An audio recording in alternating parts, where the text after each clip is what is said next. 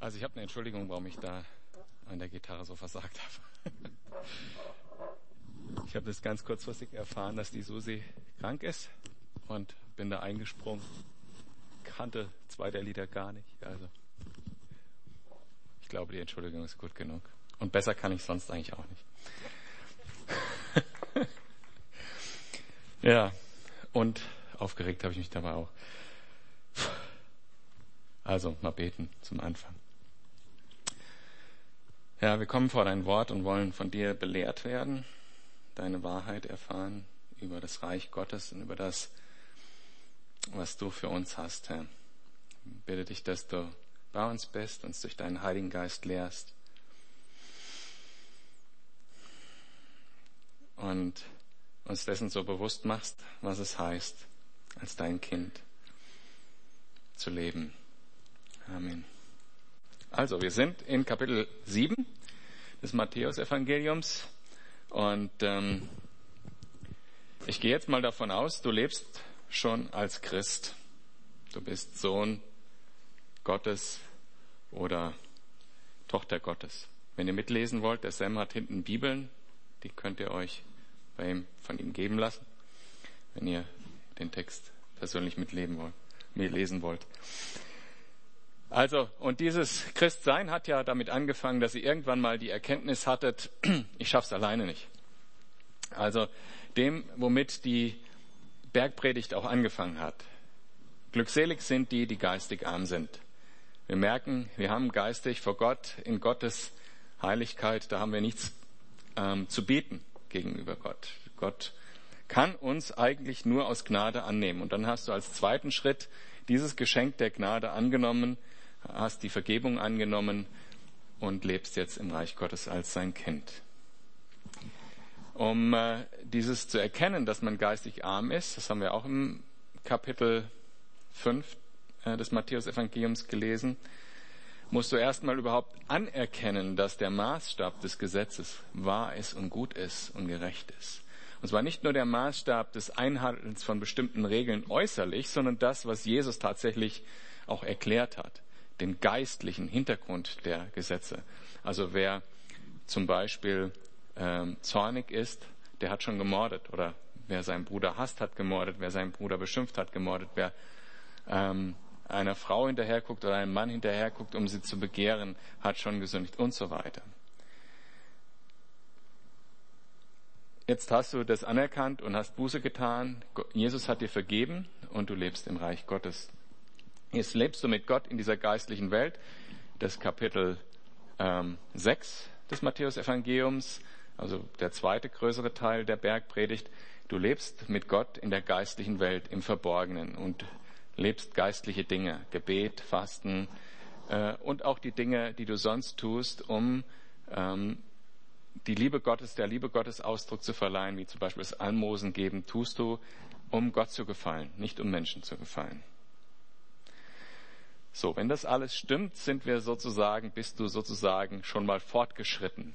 Ein fortgeschrittener Christ. Also nicht mehr im Anfängerkurs des Christseins, sondern im fortgeschrittenen Kurs. Und in dem befinden wir uns jetzt im Kapitel 7 der Bergpredigt. Ähm, heute geht es darum, ähm, wenn wir jetzt diesen Weg gehen, uns Schätze im Himmel sammeln, da will Jesus, dass wir Sicherheit haben. Und diese Sicherheit, um die geht es heute. Wir sollen sicher sein, dass wir das richtige Leben gewählt haben. Wir sollen sicher sein, dass wir nicht auf dem Irrweg sind. Wir sollen darin wachsen. Und dazu muss man Gott kennen durch die richtige Lehre. Die Lehre oder das Evangelium, das, was wir gelehrt bekommen aus der Bibel, ist keine Basis für Erlösung das Richtige zu glauben ist nicht die Basis für die Erlösung. Nur der einzige, das einzige Ding, nämlich, dass man die Vergebung von Jesus annimmt, ist, die, äh, ist Basis der Erlösung, die Gnade. Klar, wenn man das jetzt falsch sagen würde, wenn man sagen würde, das Werk, äh, die Werke sind Basis für die Erlösung, wäre das auch eine falsche Lehre. Aber das wird noch viel wichtiger, wenn man jetzt sozusagen fortgeschritten ist, wenn es um einzelne Kleinigkeiten geht. Da sollen wir wissen, wer Gott ist. Und Gott kennen wir durch die richtige Lehre. Wir wissen aus der Bibel, wer Gott ist.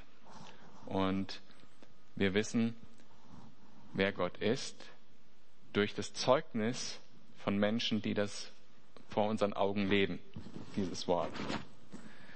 Und das sollen wir auch. Wir sollen eben Gott kennen durch die richtige Lehre und Gott bezeugen durch das richtige Leben. Und darum geht es in dem Kapitel 7. Das ist nämlich das Fundament, was für alle Zeiten trägt und was uns auch in die Ewigkeit, ins ewige Leben bringen wird. Wir sollten uns also daher als Gemeinschaft, als Gemeinde mit der Frage beschäftigen, was ist die richtige Lehre? Und da gibt es einige Fettnäpfchen an dieser Stelle, weil im Recht haben sind wir alle besonders gut. Und deshalb lehrt uns Jesus mal zuerst den Unterschied zwischen verurteilen und beurteilen. Das eine sollen wir nicht tun, das Verurteilen, und das zweite sollen wir tun, das Beurteilen. Und wie wir beurteilen können. Schlag mit mir auf Matthäus Kapitel 7 ab Vers 1. Wie gesagt, also ihr könnt jetzt nochmal strecken, wenn ihr eine Bibel haben wollt. Der Sam hat noch welche. Also, ab Vers 1. Verurteilt niemand, damit auch ihr nicht verurteilt werdet. Denn so, wie ihr über andere urteiltet, werdet ihr selber beurteilt werden. Und mit dem Maß, das ihr bei anderen anlegt, werdet ihr selbst gemessen werden. Bei mir zu Hause gibt's immer ein bestimmtes Ritual am Frühstückstisch. Meine Kinder lieben Nutella und wir kaufen das nicht so oft.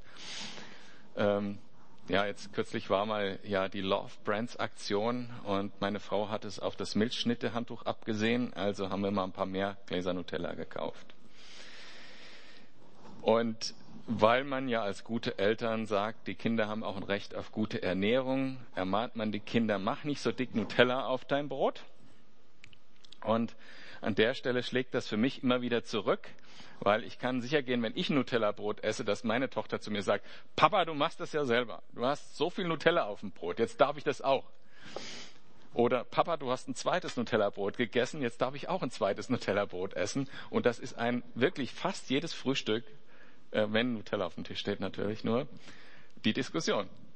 Wir haben irgendwann mal angefangen, den Kindern zu sagen, mach nicht so viel da drauf, da ist viel Zucker drin, mach das nicht. Und das kriegen wir jetzt zurück. Mit dem Maß, mit dem wir richten, wird auch zurückgerichtet. Und äh, das machen wir in der Regel ja auch ähm, instinktiv. Ne? Und das Richten hat ja meistens auch einen sehr egoistischen Hintergrund. Wir richten ja in der Regel, jetzt in dem Fall nicht, weil in dem Fall ging es mir nur um die gute Ernährung meiner Kinder. Meinen Kindern geht es aber um was anderes ja, sie wissen eigentlich, sie haben zu viel Nutella auf dem Brot, also so dick Nutella auf einer Scheibe Brot und um besser, selber besser aussehen zu können, also das egoistische Motiv ist, um selber besser auszusehen, kritisiere ich den anderen. Und das kennen wir ja alle, also nicht nur bei Nutella, nehme ich an. Ne? Dieses egoistische Motiv zu beurteilen und zu verurteilen in dem Fall. Woher kommt das eigentlich, dass wir uns selber mit einem anderen Maß beurteilen als andere Menschen? Habt ihr euch darüber schon mal Gedanken gemacht? So eine Erklärung könnte sein, äh, die liest man auch in Büchern, nicht christlichen Büchern notwendigerweise, aber ich finde es trotzdem nicht ganz falsch, ähm, dass wir ja, wenn wir irgendwelche Dinge tun, nicht nur die Tat sehen, was wir getan haben oder was wir gesagt haben, sondern wir wissen die Gedanken, die vorher in uns stattgefunden haben, was in unserem Herzen ist. Und oft sind ja die, die Motive nicht schlecht oder sie kommen uns persönlich zumindest nicht schlecht vor. Und deshalb bewerten wir unsere Tat, unsere Aussagen positiv, weil wir sagen, ich hab's ja nicht böse gemeint. Wenn hingegen jemand anders das Gleiche sagt, kennen wir diesen Hintergrund nicht, was er denkt und was er in seinem Herzen hat, und sagen, ja, der kann das ja nur böse meinen. Und so kommen wir dahin, dass wir eigentlich den anderen anders beurteilen und eigentlich mit dem negativen Grundgedanken drangehen als uns selbst. Und die einfache Lösung dafür ist, erstmal mit dem positiven Grundgedanken dran zu gehen. Was könnte die Person bewogen haben, das zu sagen? Vielleicht hat sie oder er ja positive Motive, das zu sagen.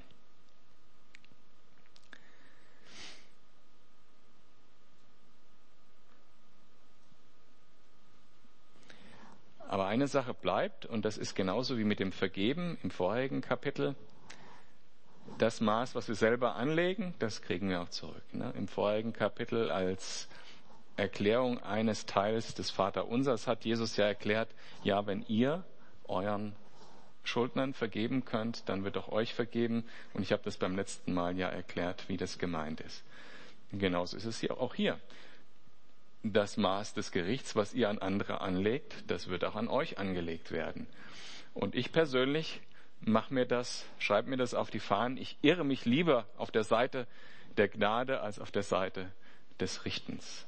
Ich bin lieber einmal zurückhaltend als einmal zu viel richtend. Was aber nicht heißt, dass wir das ganz lassen sollen. Und das lesen wir jetzt in den nächsten Versen, ab Vers 3. Wie kommt es, dass du den Splitter in dem Auge deines Bruders siehst, aber den Balken in deinem eigenen Auge nicht bemerkst? Wie kannst du zu deinem Bruder sagen, halt still, ich will dir den Splitter aus dem Auge ziehen, und dabei sitzt ein Balken in deinem eigenen Auge? Du Heuchler, zieh zuerst den Balken aus deinem eigenen Auge, dann wirst du klar sehen und kannst den Splitter aus dem Auge deines Bruders ziehen. Jetzt stellt euch das bildlich vor. Ja, am besten nimmt ihr die Person, ähm, wie heißt nochmal der Darsteller von Mr. Bean? Ron, irgendwas. Also stellt euch den vor, Mr. Bean oder Johnny English, wie er mit seinem Balken im Auge durch die Gegend läuft und äh, entdeckt jemand, der hat da jetzt einen Splitter im Auge und geht da hin und versucht den Splitter zu entfernen, muss natürlich erstmal den den Balken dahin bewegen und einer muss sich schon ducken, um nicht geschlagen zu werden von dem Balken und die Vase hat nicht ganz so viel Glück und versucht sich dann als Tennisball, äh, kommt aber auf dem Boden so auf, äh, dass es nicht so graziös ist. Und dann geht er zu dem Bruder hin und versucht den Splitter aus dem Bruder raus und muss ja auch den Balken weghalten und versucht dann an dem Bruder und so. Also dieses Bild hat viel Humor. Das wollte ich euch ein bisschen näher bringen. Balke, Splitter rausnehmen und so weiter. Und so tun wir das oft. Und der Grund dafür ist, dass wir uns selber für unsere Sünden so hassen, für manche jedenfalls, dass wir sie überbetonen beim anderen. Also, wenn, wie sagt man, es gibt ein Sprichwort dazu, dass man sich besonders über die Dinge aufregt, die auch die eigenen Fehler sind. Und das ist hier genau gemeint.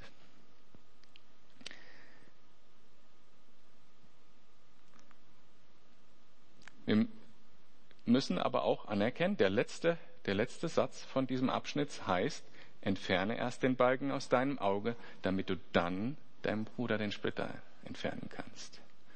Es geht hier nicht darum, dass wir es gar nicht tun sollen, sondern wir sollen helfen können unseren Geschwistern. Aber wir müssen anfangen mit unserem eigenen Balken. Und das wird auch nochmal als nächstes ab Vers 6 äh, beschrieben. Gebt das Heilige nicht den Hunden, werft eure Perlen nicht vor die Schweine. Sie könnten sonst eure Perlen zertrampeln und sich dann gegen euch selbst wenden und euch zerreißen. Während der erste Teil das Beurteilen von Geschwistern meint, um ihnen zu helfen. Und helfen fängt ja im Gebet an. Das heißt, nicht notwendigerweise, wenn du etwas siehst und selber diesen Fehler nicht hast, dein Balke schon weg ist, heißt es, dass du aktiv werden musst, äh, äußerlich, sondern als erstes heißt es mal im Gebet aktiv werden und zu schauen, ob Gott dich beruft, das anzusprechen. Hier geht es aber nicht mehr um die Geschwister, sondern hier geht es um die Welt. Hier geht es um nichtgläubige Menschen. Hunde und Schweine sind ein Symbol für die Menschen, die nicht zu Gottes Reich gehören. Das Evangelium ist eine ganz eigen, einzigartige Nachricht. Eigenartig ist sie auch manchmal, aber sie ist ganz einzigartig. Es gibt die Möglichkeit eines heiligen Lebens im Einklang mit Gott. Wir können Gott kennen, denn den, der alles geschaffen hat, jeden einzelnen Menschen geschaffen hat, jedes einzelne Wesen geschaffen hat, jedes einzelne Atom geschaffen hat, den können wir kennen.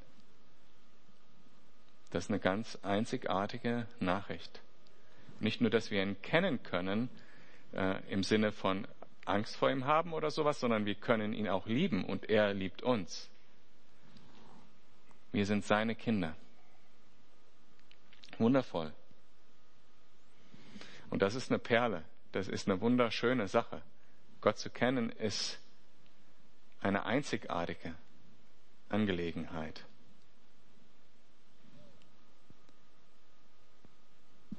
Sowas schmeißt man nicht in den Schlamm vor die Schweine, dass sie im Schlamm vermatschen können, das Evangelium schlecht aussehen lassen können, damit andere es nicht annehmen können. Das ist das Bild, was hier gebraucht wird. Das Evangelium ist sowas Gutes, dass wir von Gott Vergebung erhalten können als Geschenk, ohne selber Leistung bringen zu müssen. Das ist sowas Schönes, Gottes Liebe zu kennen. Das sollte man nicht einfach so in den Dreck werfen, damit andere es in den Dreck ziehen können, wie wir auch als sprichwörtlich sagen. Wir sollen also weise sein, das nicht vor die Schweine zu werfen oder vor die Hunde. Das sind Menschen, die mit dem Evangelium überhaupt nichts zu tun haben wollen und wo es auch gar keine Chance gibt, die sich gerne im Schlamm wälzen, die gerne sich an ihre Sünde freuen und das auch wissen.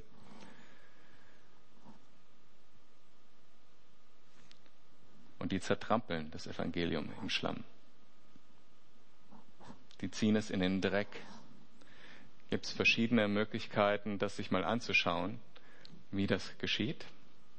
Das geschieht zum Beispiel durch Atheisten, die an Wissenschaft glauben zum Beispiel, die das Evangelium in solch schlechtes Licht stellen, dass Menschen sich nicht trauen, darauf zuzugehen. Oder Menschen, die einfach so ignorant sind, ihre, ihren eigenen Fehlern gegenüber, so arrogant sind auch ihren eigenen Fehlern gegenüber, ihrer eigenen Geschöpflichkeit gegenüber, ihre eigenen Maßstäben gegenüber, dass sie gar keinen Bock haben, etwas zu hören von einem Gott, der Maßstäbe hat. Und das ist gar nicht so leicht, diese Weisheit zu haben. Woher sollen wir wissen, ob jemand bereit ist, die Nachricht zu hören oder nicht? Den meisten Menschen können wir das Evangelium weitersagen. Vergebung der Sünde und ewiges Leben. Aber es gibt Menschen, denen sollen wir es nicht weitersagen. Woher sollen wir wissen, wer in welche Kategorie fällt? Diese Beurteilung ist auch eine Beurteilung, die wichtig ist. Und die Antwort darauf kommt in, ab Vers 7. Bittet und es wird euch gegeben. Sucht und ihr werdet finden klopft an und es wird euch geöffnet. Jeder, der bittet, empfängt. Und wer sucht, findet. Und wer anklopft, dem wird geöffnet. Oder würde jemand unter euch seinem Kind einen Stein geben, wenn es ihn um ein Brot bittet? Würde er ihm eine Schlange geben, wenn es ihn um einen Fisch bittet? Wenn ihr also, die ihr doch böse seid, das nötige Verständnis habt, um euren Kindern gute Dinge zu geben, wie viel mehr wird dann euer Vater im Himmel denen Gutes geben, die ihn darum bitten?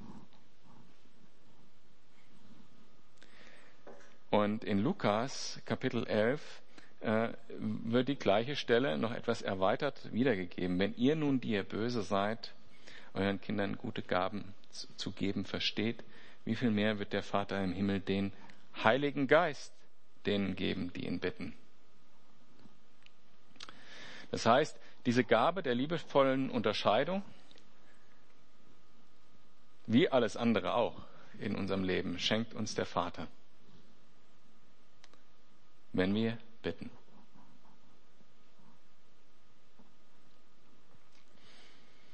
Es geht hier um die Gabe der Unterscheidung der Geister, wie das an anderer Stelle genannt wird in der Bibel. Ich finde es bemerkenswert, dass diese Gabe total lebenswichtig ist, dass sie praktisch verglichen wird mit Brot und mit Fisch, mit Nahrung. Diese Gabe der Unterscheidung der Geister, zu unterscheiden, was gut und richtig ist, wer Gott wirklich ist, ist lebenswichtig, so wie Nahrung. Und sie ist wichtig für Wachstum. So wie ich vorher gesagt habe, Das ist jetzt das fortgeschrittene Christsein. Wir sollen wachsen in der Kenntnis der Liebe Gottes und sollen deshalb unterscheiden können, was gut ist und was nicht gut ist, was ein Fundament ist, was hält und was ein Fundament ist, was nicht hält. Ab Vers 12 geht es weiter. Alles nun, was ihr wollt, dass die Leute euch tun sollen, das tut auch ihr ihnen ebenso. Denn dies ist das Gesetz und die Propheten. Geht ein durch die enge Pforte. Hm. Sorry. Geht ein durch die enge Pforte. Denn die Pforte ist weit und der Weg ist breit, der ins Verderben führt. Und viele sind es, die dort hineingehen. Denn die Pforte ist eng und der Weg ist schmal, der zum Leben führt. Und wenige sind es, die ihn finden. Es gibt diese einfache Regel, die sogenannte goldene Regel. Man soll das tun, was man selber auch erwartet.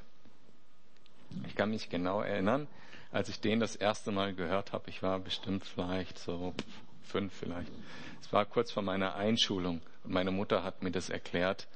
Ich weiß nicht mehr, um was es genau ging. Mit irgendwelchen Freunden hatte ich sicherlich Stress auf irgendeine Art und Weise meine Mutter hat mir das erklärt. Und dieser Perspektivenwechsel aus Sicht des anderen Menschen sozusagen zu denken, das war für mich wie eine Erleuchtung. Ach, das geht. Ich kann mir überlegen, wie der andere das empfindet und dann mich entscheiden, das so zu tun, als wäre ich der andere sozusagen. Fand ich äh, total eine Erleuchtung.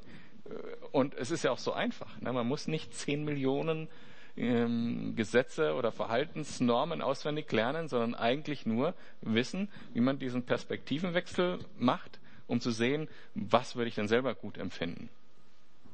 Das stimmt natürlich nicht immer, aber ähm, weil ja meine Wahrnehmung, wie ich es gerne hätte, auch nicht immer stimmt, aber es geht schon in die richtige Richtung. Und es wird ja oft behauptet, dass, wird in, dass diese Regel in allen Religionen vorkommt und dass Buddha das gesagt hat und andere auch. Ähm, ein entscheidender Aspekt allerdings äh, ist dort anders. Auch das deutsche Sprichwort, was diese goldene Regel wiedergibt. Wer hat das im Kopf? Was man nicht will, kennt ihr es? Dass man dir tut, das füge keinem anderen zu. Die anderen Religionen und auch das Sprichwort drehen diese Regel ja rum. Die ist praktisch verneint. Und Jesus hat sie aber bejaht. Das heißt, es ist eine nochmal eine andere Dimension. Wir sollen nämlich aktiv denken, was dem anderen gut tut. Und wie nennt man das noch, wenn man aktiv sich daran ausrichtet, was für den anderen richtig ist, gut ist? Wie nennt man das? Liebe, genau. Genau. Also in der Liebe ist das ganze Gesetz erfüllt. Und das finden wir auch in Römer 13, äh, Kapitel 13, Vers 8. Seid niemandem etwas schuldig, außer dass ihr einander liebt. Denn wer den anderen liebt, hat das ganze Gesetz erfüllt. Praktisch fast die gleiche Formulierung wie in unserem Text hier, nur dass anstatt äh, tun Liebe steht. Darin ist das Gesetz erfüllt. Das heißt, diese enge Pforte ist diese goldene Regel. Also nur die Liebe ist das, was diese enge Pforte ausmacht. Und diese enge Pforte und dieser enge Weg, der ist vielleicht am Anfang eng und die, der Weg ist vielleicht am Anfang eng, aber er führt tatsächlich in die Freiheit. Und ich stelle mir das bildlich so vor, dass der am Anfang eng ist, da wo man ihn aussuchen muss, da wo man die harten Entscheidungen treffen muss. Und am Ende wird er immer weiter, bis er ins ewige Leben in den Himmel führt, in die ewige Freiheit mit Gott. Wohingegen der andere Weg, der breit anfängt, der fängt schön breit und bequem an und wird dann immer enger und führt zu Problemen und so weiter bis in den ewigen Tod, bis in die Hölle. So stelle ich mir das bildlich vor. Das steht nicht so in dem Text, aber Tatsache ist, der breite Weg endet im Verderben. Das stelle ich mir so vor wie so eine Menge Lemminge, die von ihrer Natur getrieben immer geradeaus hintereinander her bis in den Tod, bis in ihr Verderben laufen. So stelle ich mir den breiten Weg vor. Den schmalen Weg stelle ich mir eher so vor, wie das am Anfang mühsam, wie so ein Bergaufstieg und am Ende ist man oben und hat die absolute Freiheit bei Gott.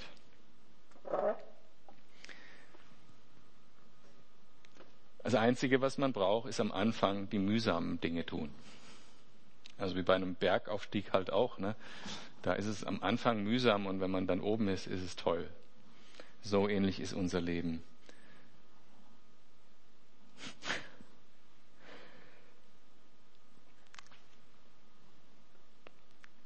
Ab Vers 15. Hütet euch aber vor den falschen Propheten, die in Schafskleidern zu euch kommen inwendig aber reißende Wölfe sind.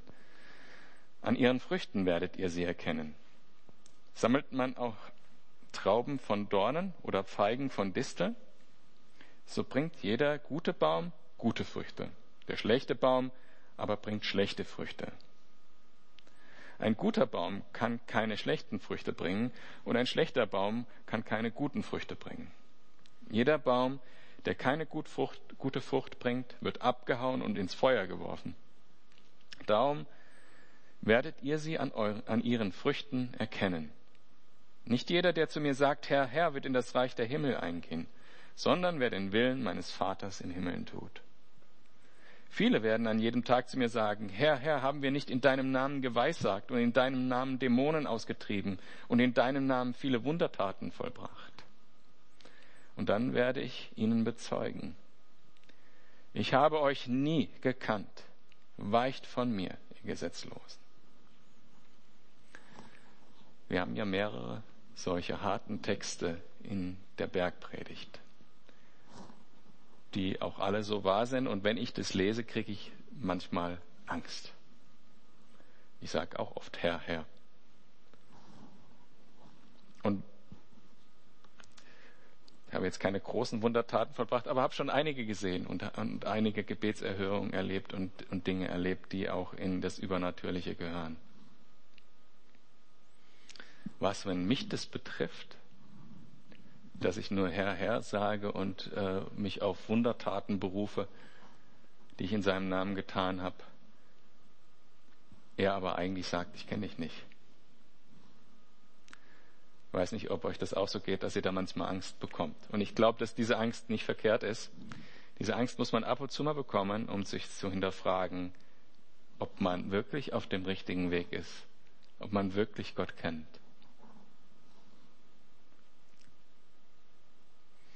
Folge ich einer, folge ich einer toten Religion oder folge ich Gott, kenne ich Gott, stehe ich in Beziehung mit Gott?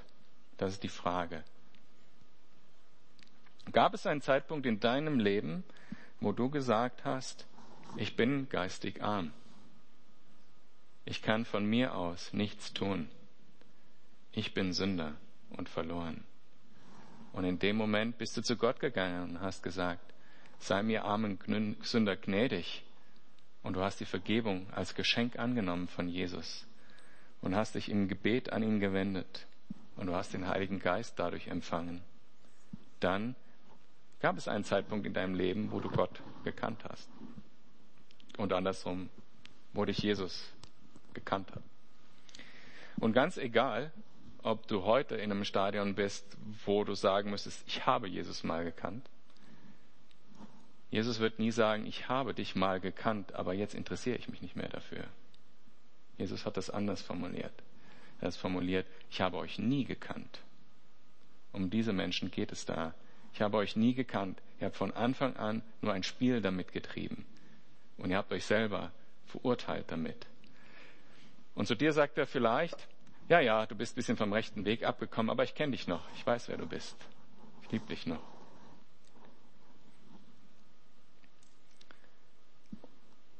Und insofern gehöre ich nicht zu denjenigen, wo Jesus mal sagen wird, ich habe dich nie gekannt.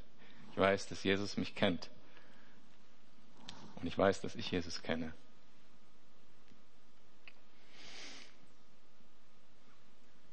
Aber zurück zur Hauptaussage dieses, dieses Texts, weil das hat uns nur ein bisschen abgelenkt, dieser, dieser Verse am Ende. Weil in dem Haupt, die Hauptaussage des Textes ist, woran erkenne ich die Leute, die falsche Propheten sind, falsche Lehrer sind, die uns falsche Aussagen über Gott sagen, die uns ein falsches Bild Gottes vermitteln. Was ist das Erkennungsmerkmal der Wölfe? Die sind gut verkleidet, hören wir zuerst mal. Die haben einen Schafspelz an. Und vielleicht haben sie sogar wie in dem Märchen Kreide gefressen und können sagen, nee, hier ist eure Mutter. Aber es gibt ein Merkmal, woran wir sie erkennen können. Und das Merkmal, ihr habt es gehört, als ich es vorgelesen habe, ist ihre Frucht.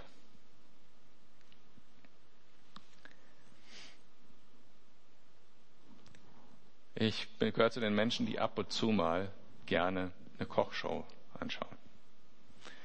Also nicht, dass ich jetzt mir das in der, in der Fernsehzeitung markiere und mir extra Zeit nehme, aber wenn es dann mal so ist, habe ich nichts dagegen, finde ich ganz amüsant. Und eine Sache fand ich immer, immer faszinierend. Gute, gute Küche, gute, sorry, gute Köche, die haben ja ein Riesenteam und müssen das organisieren und das ist sehr militärisch. Ich habe schon in der Küche gearbeitet, ich weiß, wie das da abläuft. Ne, so in Amerika war ich da hier Kaltmansell, habe Gemüse geschnitten und der Chef immer German, das war ich, ja. Und dann ging es um irgendwas zu tun. Also sie müssen gute Manager sein. Aber was es wirklich entscheidend ist, womit alles anfängt, wenn sie ihren Job tun, ist, die gehen auf den Markt und gucken sich jede Knolle genau an. Ist das Ding wirklich reif? Hat es irgendwelche Marke? Wir gehen zu jeder Frucht hin und gucken sie sich genau an, die sie verarbeiten wollen. Alles, was sie verarbeiten, gucken sie sich genau an, bevor sie es verarbeiten. Sind sozusagen, die machen es zu ihrem Job. Nur das Beste kommt ins Essen und die Früchte werden genau untersucht. Und das sollen wir als Christen sein. Ich, wenn mir jemand erzählt, er ist ein guter Bauer, kann ich glauben oder nicht, und würde ich dann ähm, ihm jetzt sagen, ja, ich kaufe von dir 20 äh, Kilo Kartoffeln und gebe dir schon mal 50 Euro. Das wäre ein bisschen teuer. Sagen wir mal 10 Euro. Ähm, und dann vertraue ich einfach darauf, dass ich gute Kartoffeln kriege. Das würde ein Chefkoch, äh, so ein Sternekoch niemals tun. Der würde zwar sein Geld mitbringen, aber würde erstmal die Kartoffeln angucken und schauen, sind die in Ordnung und dann würde er sie bezahlen und mitnehmen. Und würden wir, glauben wir, jede Beschriftung, jedes Bild auf einer Verpackung im Supermarkt? Nein, glauben wir nicht. Worte und Verpackungen sind Schall und Rauch. Aber das, die Frucht, die bleibt, die Frucht, die wir sehen können, das ist was Echtes. Und die Früchte, die wir beurteilen sollen, die sind uns in der Bibel ja auch genannt. Zum einen gibt es die Frucht des Wortes Gottes. Also die Menschen, die das Wort Gottes annehmen, wachsen und hundertfach Frucht bringen. Das ist eine Vermehrung der Frucht selber, also aus dem Korn sind hundert andere Körner. Darunter verstehe ich Wachstum. Menschen kommen zum Glauben durch das, was ich sage und das Beispiel meines Lebens sehen andere, das ist die Wahrheit. Wenn sich also Menschen bekehren und auch selber ein gesundes Leben mit Gott führen aufgrund deines Zeugnisses, dann hast du eine gute Frucht. Und das andere, der andere Teil der guten Frucht ist, wenn du den Charakter Jesu hast. Also wenn wir jemanden begegnen, der uns sagt, du sollst jetzt, äh, so spricht der Herr, ähm, du heirate bitte die Frau, dann kannst du natürlich auf, aufgrund äh, des Wortes Gottes schon mal sagen, das äh, kann es nicht sein aber du könntest auch angucken, welche Frucht hat denn dieser Mensch. Und das kann man sehen am, anhand des Charakters Jesus, ob der sich der Charakter Jesu Gestalt annimmt in dieser Person. Und die Beschreibung dessen können wir in Galater 5 lesen, ab Vers 22. Die Frucht hingegen, die der Geist Gottes hervorbringt, besteht in Liebe. Also wieder das Gleiche wie die Erfüllung des Gesetzes. Liebe ist der zentrale Punkt. Und die Liebe äußert sich das sage ich jetzt mal so übertragen, in Freude, Frieden, Geduld, Freundlichkeit, Güte, Treue, Rücksichtnahme, Selbstbeherrschung. Gegen solches Verhalten hat kein Gesetz etwas einzuwenden. Nun, wer zu Jesus Christus gehört, hat seine eigene Natur mit ihren Leidenschaften und Begierden gekreuzigt.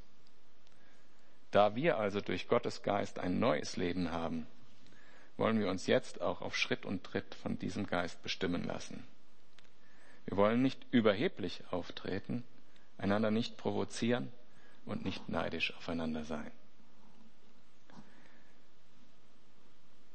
Merkt euch Galater 5, Vers 22 folgende. Das ist ganz, ganz wichtiger, ganz wichtiger Maßstab.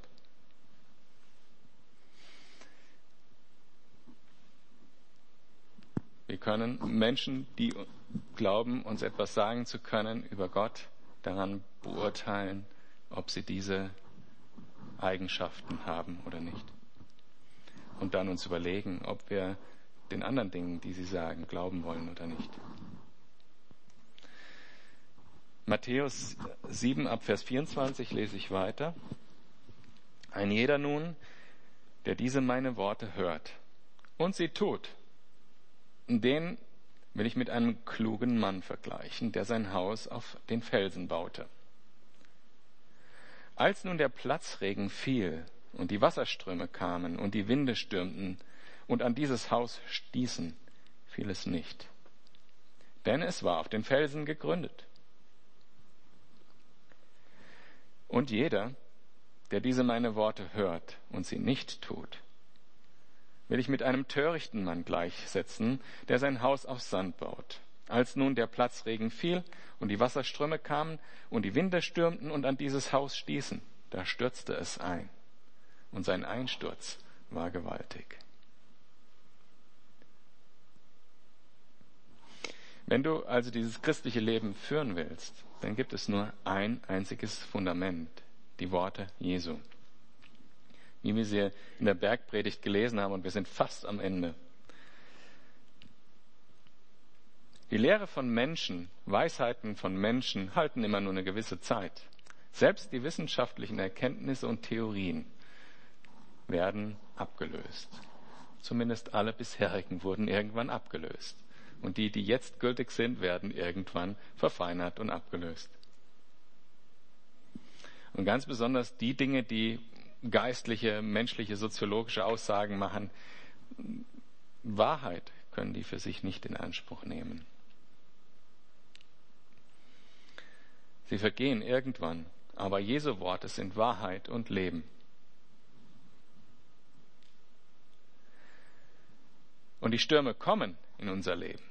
Da steht nicht, falls die Stürme in unser Leben kommen, falls der Sturm kam und an das Haus schlug, sondern da stand, als der Sturm in den, äh, kam und an das Haus stieß. Die Stürme kommen. Das können Beziehungen sein, die auseinanderbrechen, Probleme an der Arbeit. Das kann Krankheit sein oder schlicht und einfach das Altern. Und am Ende natürlich ultimativ das Sterben. Welches Fundament trägt hier und heute und bis in den Tod? Jesu Wort alleine. Du hast bestimmt schon Menschen getroffen, die gefragt haben, weil ihnen irgendein Schicksalsschlag widerfahren ist oder irgendetwas, was sie als einen solchen halten, gefragt haben, warum lässt Gott das zu? Nach dem Platzregen sozusagen nach Gott gefragt haben. Das ist der falsche Zeitpunkt, nach Gott zu fragen. Der richtige Zeitpunkt, nach Gott zu fragen, ist, wenn das Haus gebaut wird, nicht wenn es schon zusammengebrochen ist. Das lehrt uns Jesus hier. Wir sollen uns auf diese Zeiten, wo die Stürme kommen, vorbereiten, unser Haus auf ein Fundament bauen, was hält. Und dann, wenn dann die Stürme kommen, wenn dann der Schicksalsschlag kommt, dann wird dieses Fundament halten und das Haus halten. Mein Glaube wird bestehen, meine Beziehung zu Gott wird bestehen, mein Leben in der geistlichen Welt im Verborgenen mit meinem Vater wird bestehen. Und ich werde am Ende in den Himmel kommen und mit ihm sein. Und nichts wird mich davon abbringen. Wenn ich diese Beziehung habe, wenn ich nicht zu diesen Menschen gehöre, die nur Herr, Herr sagen, aber nicht zum Herrn, Herrn gehen im stillen Kämmerlein und beten, die ihn nicht wirklich kennen, die nicht wirklich wissen, wie arm sie vor Gott wirklich sind. Und wenn du das noch nie so erkannt hast, dann kannst du das heute einfach vor Gott sagen im Gebet.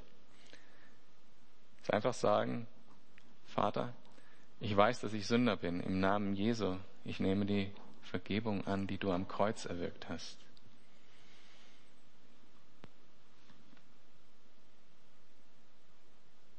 Und ich meine, deshalb sind wir eigentlich jeden Mittwoch hier, denke ich jedenfalls. Ich zumindest mache das, weil ich ein Fundament legen will in meinem Leben, weil ich wissen will, wer Gott wirklich ist, weil ich seine Liebe immer mehr erkennen möchte und das einzig allein mein, die Quelle meines Lebens sein soll, das, was mein Leben ausmacht. Und ich will Gottes Kind sein. Ich will mit ihm auf dem Weg sein. Und ich hoffe, das möchtest du auch. Die Reaktion der Menschen auf diese Rede Jesu, auf diese Bergpredigt, lesen wir ab Vers 28.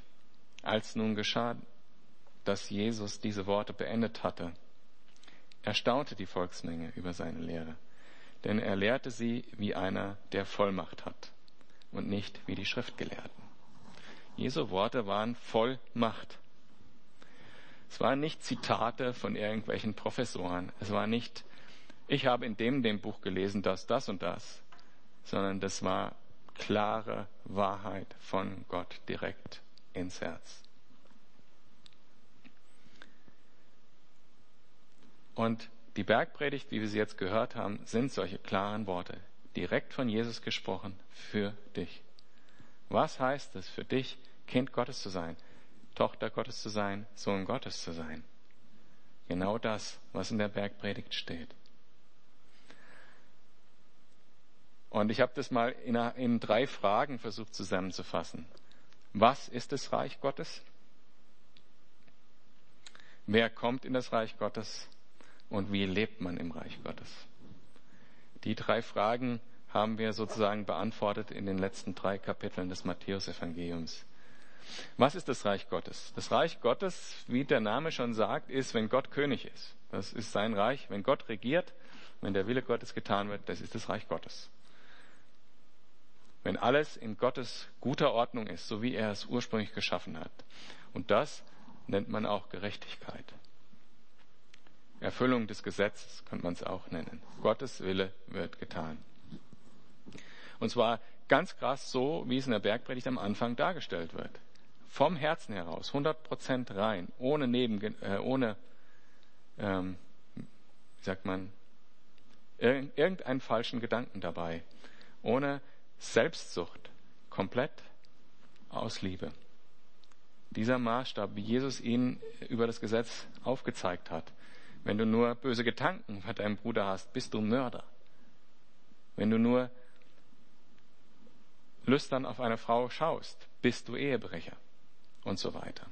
Und das kann man ja für die anderen Gesetze genauso fortsetzen. Die haben ja alle eine geistliche Bedeutung. Wenn dieser Wille Gott, Gottes getan wird, dann haben wir 100% Gottes Reich. Das ist Gottes Reich. Das wird so sein, wenn wir im Himmel leben. 100% Gottes Wille. Nur Liebe regiert.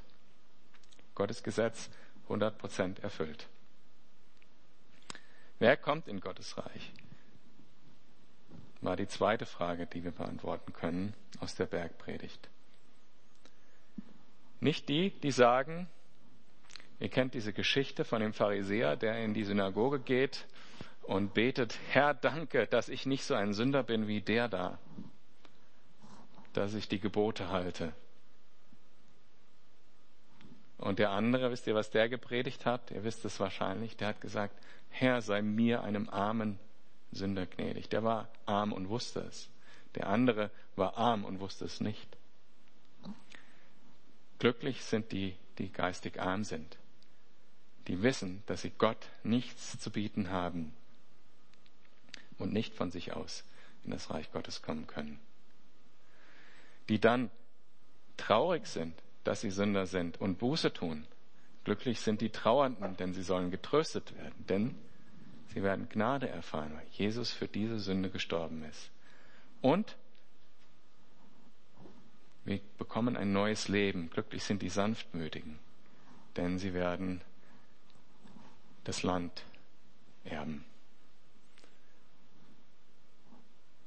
in den Himmel kommen, mit Gott regieren auf dieser Welt. Gottes Gesetz erfüllen ist das Reich Gottes. Und Gottes Gesetz wird erfüllt durch Gnade in dem Fall. weil Jesus uns in den Stand versetzt, als wären wir gerecht und Gott uns so ansieht, dass wir gerecht sind. Wir in diesem Status von Gott angenommen sind durch die Sündenvergebung und die Möglichkeit bekommen, ein anderes Leben, ein neues Leben zu führen. Und wie lebt man dieses neue Leben? Das war unsere dritte Frage.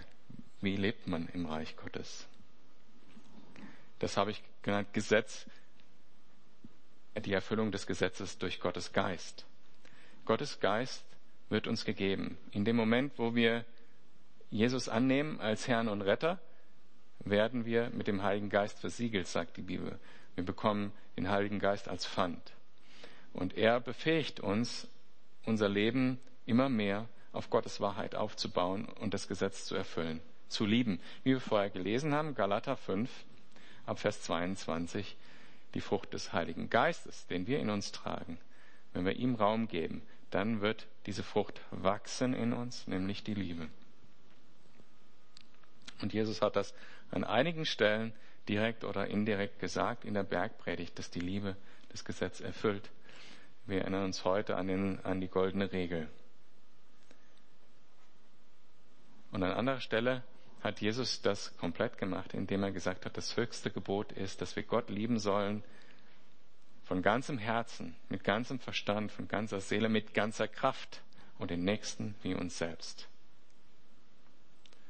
Die Erfüllung des Gesetzes durch die Liebe zu Gott und zu dem Nächsten. Wow, das waren drei Kapitel Bergpredigt in einer Wahnsinnsgeschwindigkeit an drei Abenden. Ich hoffe, ihr konntet was mitnehmen. Und ich hoffe, dass nicht allzu viele Fragen übrig bleiben, weil ich doch relativ schnell darüber gegangen bin. Und es gibt einiges, was man ja hinterfragen muss. Und ich hoffe, ich habe deine Fragen, die du hattest an diese Texte, beantworten können. Nach besten Dünken. Und Gott sei mir gnädig, dass es auch stimmt, was ich gesagt habe. Ihr könnt das ja bewerten. Jetzt. Vater, wenn wir dich nicht hätten und nicht zu dir kommen könnten, so wie könnten, wie wir das jetzt gerade tun im Gebet, dann wären alle Worte nutzlos. Wenn du uns nicht nah wärst, dass du, dadurch, dass du uns den Geist Jesu geschenkt hast in unser Herz, dann wäre das alles nutzlos dann wären wir immer noch auf uns gestellt, ohne diese Beziehung zu dir, ohne die Möglichkeit, zu unserem Vater zu kommen, von ihm zu lernen und von ihm guten Rat zu bekommen. Und ohne deine göttliche Kraft wäre das alles nutzlos, Herr. Ich bitte dich, dass du uns dieses Wachstum schenkst, dass wir immer mehr wissen, wie dein Wort sagt, die Höhe, die Breite, die Tiefe und die Länge deiner Liebe. Dass wir deine Liebe immer mehr verstehen und lernen, was sie in unserem Leben bedeutet.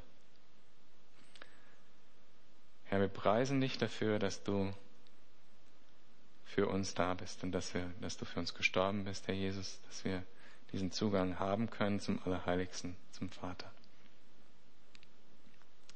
Bitten dich, dass du uns diese Woche begegnest und uns Wachstum schenkst in diesen Wahrheiten. In Jesu Namen.